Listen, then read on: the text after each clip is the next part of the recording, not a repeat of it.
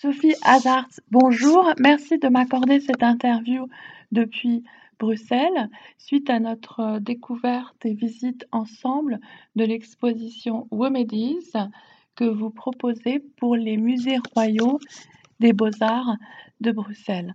Alors, tout d'abord, quelle est la genèse de l'exposition?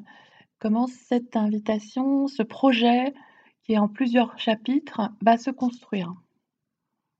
Oui, bonjour Marie. Euh, merci beaucoup euh, de, votre intérêt pour euh, ces expositions. C'est en effet un, nouveau cycle que le musée désire ouvrir. donc nous sommes devant deux expositions qui sont des expositions individuelles, mais qui ont la particularité d'endosser, d'accepter le même titre qui est donc Remédie. Alors, la genèse de, ce projet, euh, c'est comme souvent, ce sont des projets qui se construisent au fil du temps. Euh, on ne sait pas toujours exactement où on va arriver. Euh, et au tout début, bon, moi je suis project manager indépendante. Pour moi, dans toutes mes activités, un des leviers importants à mes actions, c'est que je suis vraiment, comme beaucoup, je ne suis pas du tout la seule, mais convaincu que euh, l'art et la culture euh, peuvent apporter une prospérité à une constellation humaine. Et, euh, donc, j'avais approché le musée plusieurs fois, dont avant le confinement, pour proposer une exposition de la première à été Donc, les musées ont depuis un certain nombre d'années entamé un cycle d'exposition euh, contemporaine à intégrer dans leur collection euh, historique. Euh, et, là, j'ai proposé l'artiste vidéaste belge qui s'appelle Agnès Guillaume et qui a investi le lieu en tant que première femme à y être exposée. L'exposition a été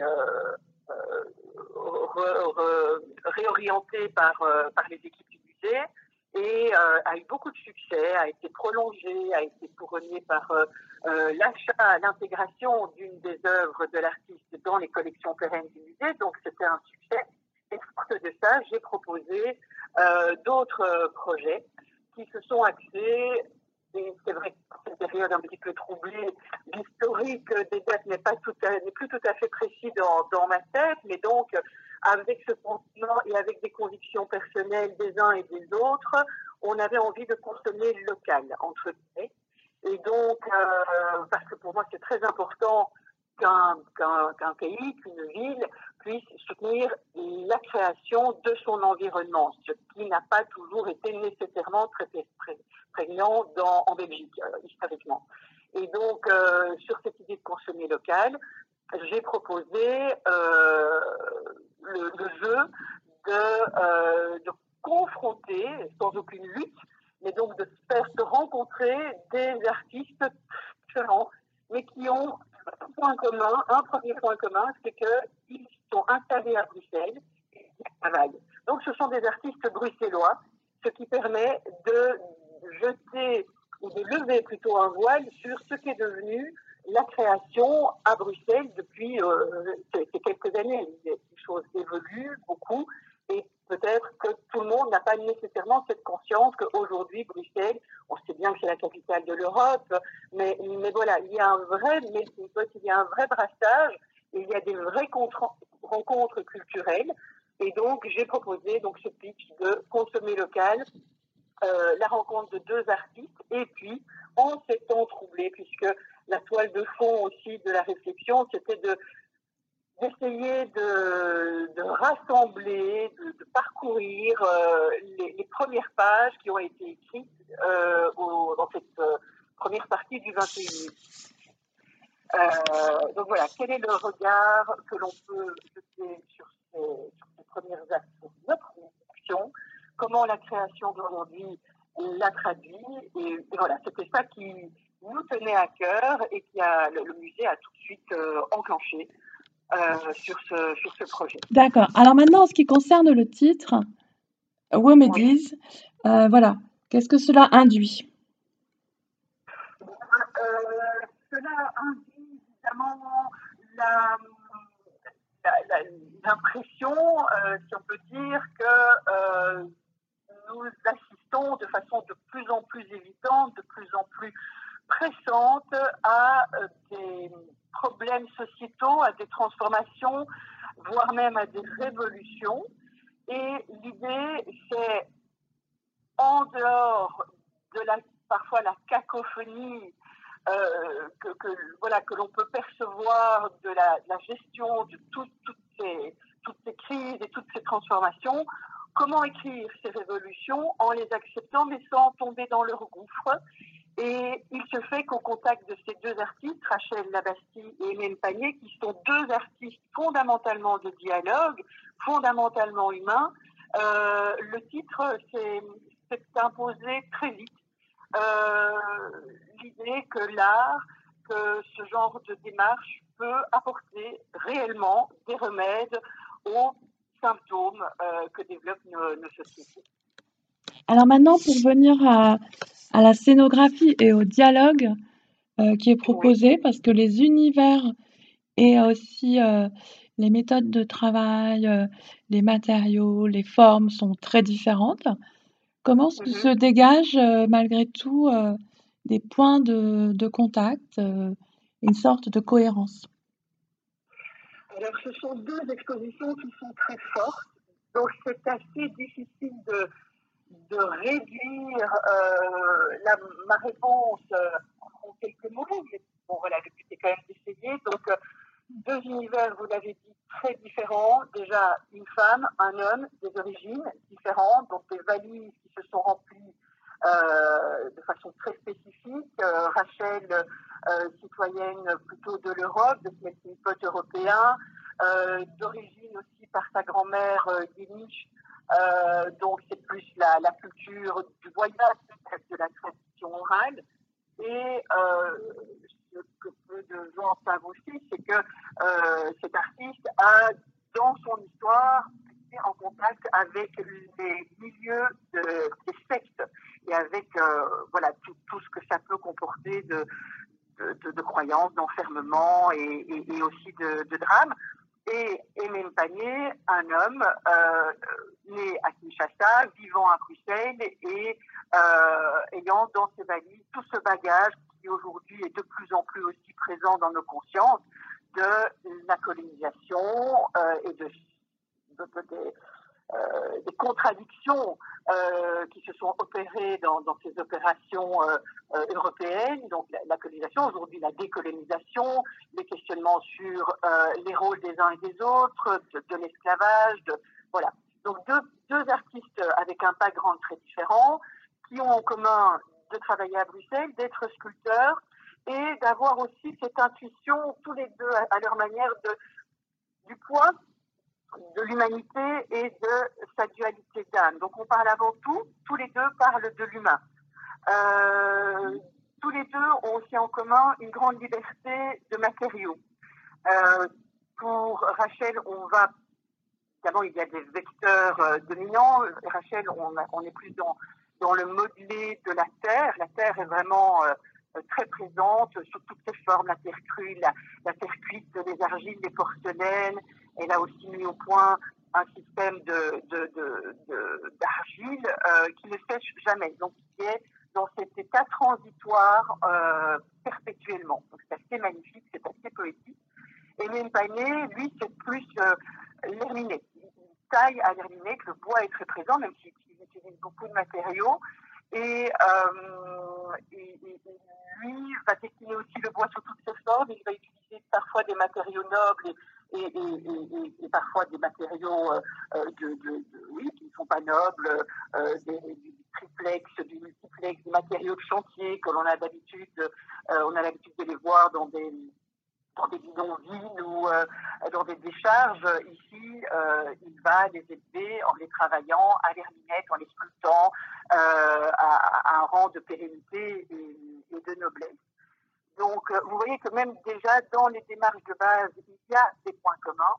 Et puis, euh, ils vont traiter chacun à leur manière euh, l'humain et ses, désirs et ses dérives, et aussi la question du territoire, que ce soit la question du territoire géographique, notre lieu d'appartenance ou pas, ou le territoire du corps. Et quand on, aborde la question du territoire, on aborde les questions d'altérité, d'aliénation, de, légitimité, de spoliation, de, conquête. Il y a vraiment toutes ces, toutes ces actions typiquement humaines qui vont être abordées et, et dans un, une philosophie, euh, même si les univers sont différents, on a un univers très coloré, très, euh, très, très pop presque chez Aimé et on a un univers extrêmement euh, politique euh, chez, Rachel, mais même s'ils abordent la question de, de manière